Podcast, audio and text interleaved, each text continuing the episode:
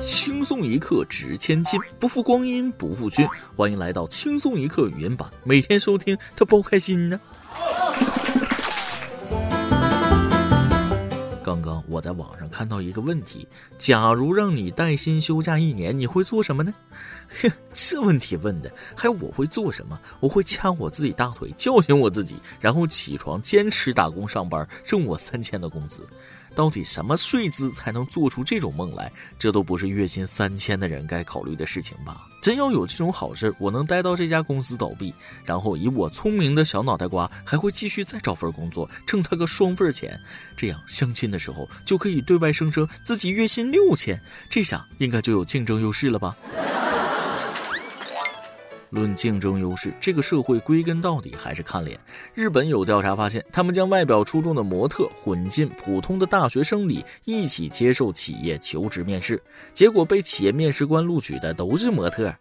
在面试的时候，面试官问了很难回答的问题。当外表出众的模特回答“我不知道”时，面试官会认为他们的回答是坦白的回应；而当普通人面对同一个问题回答“我不知道”时，面试官则会觉得“为什么你什么都不会？”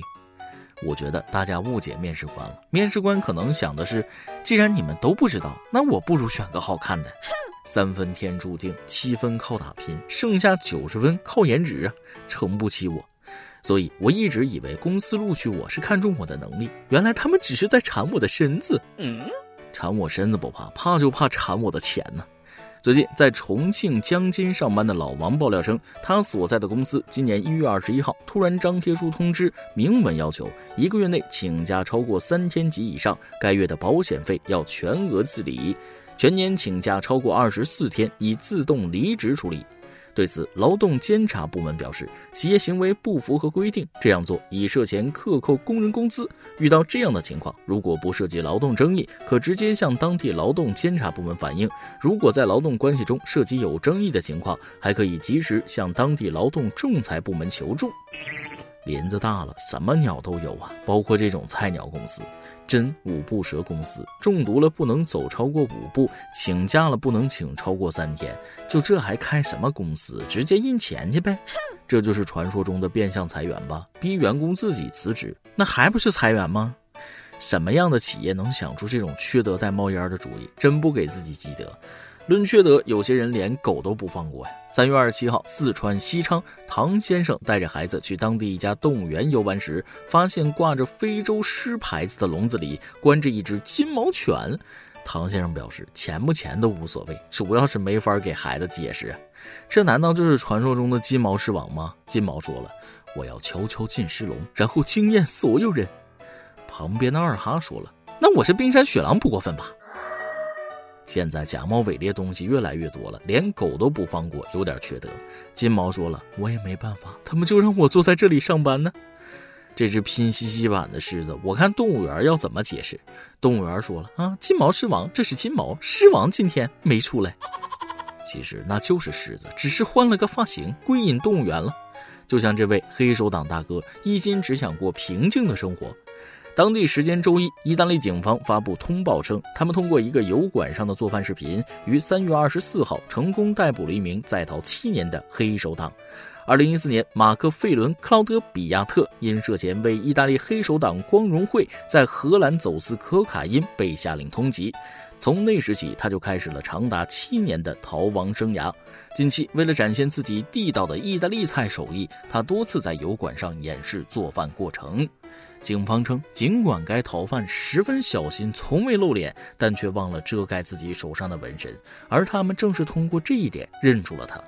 被捕时，五十三岁的比亚特正在多米尼加的博卡奇卡镇上过着平静的生活。目前，他已被引渡回意大利。以前我没得选择，现在我只想做一个好人。所以进了监狱可以在厨房帮工不？黑手党心狠手辣，最适合做川菜。啊，黑手党也逃不过干饭，这让我想起看张学友演唱会的犯罪分子。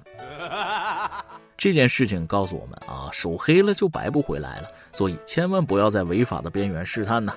近日，安徽合肥庐江县村民称家中多只鸭鹅被盗，民警侦办案件时发现偷鸭贼还在盗古墓，经鉴定，他们正挖掘的一个墓为宋代墓。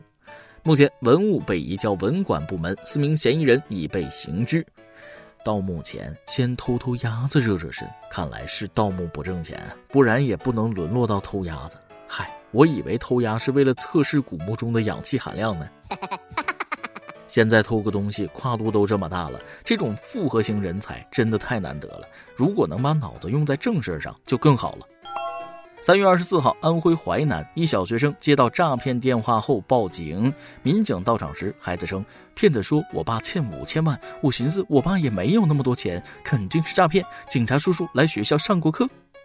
小朋友说了：“笑死，我爸根本连五万都没有。”现在的骗子都是怎么想的？他们是怎么认为我们都这么有钱的啊？但凡少报两个零，也不会那么快被小学生识破呀。骗子说了，早知道就说他爸欠五千块钱了，伤害性不大，侮辱性极强。爸爸默默流下了穷人的泪水。连小孩都骗不了，就不要当骗子了好吗？记得高中老师说他接到电话，称自己儿子嫖宿进去了，得掏十五万捞人。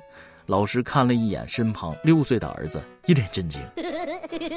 不过傻孩子，你有没有想过，也许你爸在考验你呢？到你成年才告诉你真相。家里其实很有钱，我小时候就经常做这种梦。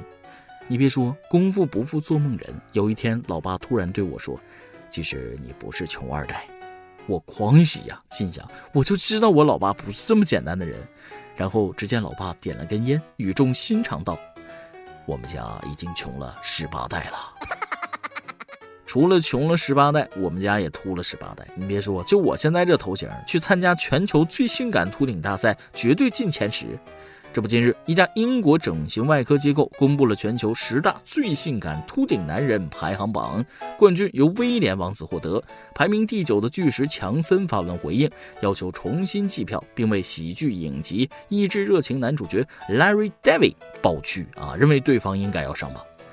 怎么排第九就不服啊？谢广坤还没说话呢。中国人是不知道有这个投票，要是知道的话，都得给郭达靠边站啊！郭达斯坦森世界第一，各位没意见吧？不过斯坦森排名比威廉王子低就离谱，威廉王子是不是刷的票啊？话又说回来，这个榜有啥可争的？都秃了还争这玩意儿干哈啊？男人的胜负欲总是这么难以揣摩。再来记一段。关于脱发，我想通了。每个人生出来的时候不都是秃的吗？胎毛很稀疏，所以说秃顶是最真实的状态。头发浓密只是一种短暂的假象。俗话说，花开花落，悠悠岁月，你秃着来，秃着走，很美好，很诗意，请接受自己秃了。一个少年看到河边有一个大爷在很认真的聚河水，聚一会儿就很开心的往回走，一连很多天都是如此。少年终于忍不住上前问：“大爷，您每天聚河水有什么意义呢？河水是聚不断的呀。”河水确实聚不断。大爷笑笑说：“但我还是可以做一个欢乐喜剧人呢。照顾手机比照顾自己用心的多了啊！饿了会给他充电，给他买护肤品，钢化膜、高清膜，还有磨砂的。衣服也是没有说吝啬不买的，四五个星期就是一个手机壳，还不带重样，全新款的那种。每天晚上都要哄他睡觉，他睡了我才睡呢。论女人喜新厌旧的程度有多快？接他回来的路上，一直吵着要吃烤冷面，结果刚刚在楼道闻到一股浓郁的火锅味儿，于是家也不回了，非要在楼道里闻味儿。我强烈预感到，我今晚要损失三百元。一首歌的时间，音乐网友胡图图想点一首歌。点歌。三年前，我们踏进了相同的教室。八十八天后，我们又要各奔东西。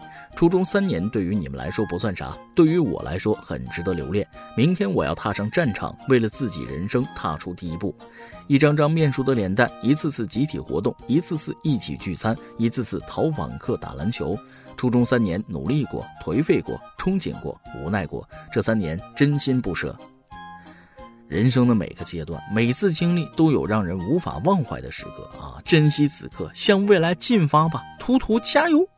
呃，就是不知道你想点个啥歌啊？那我就送你一首《追梦赤子心》吧。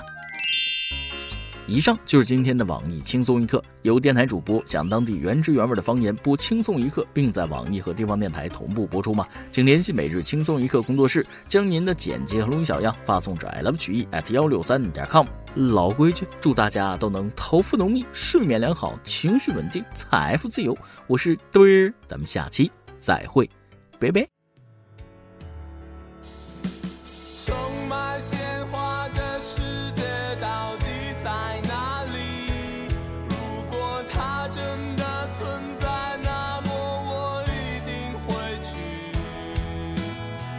想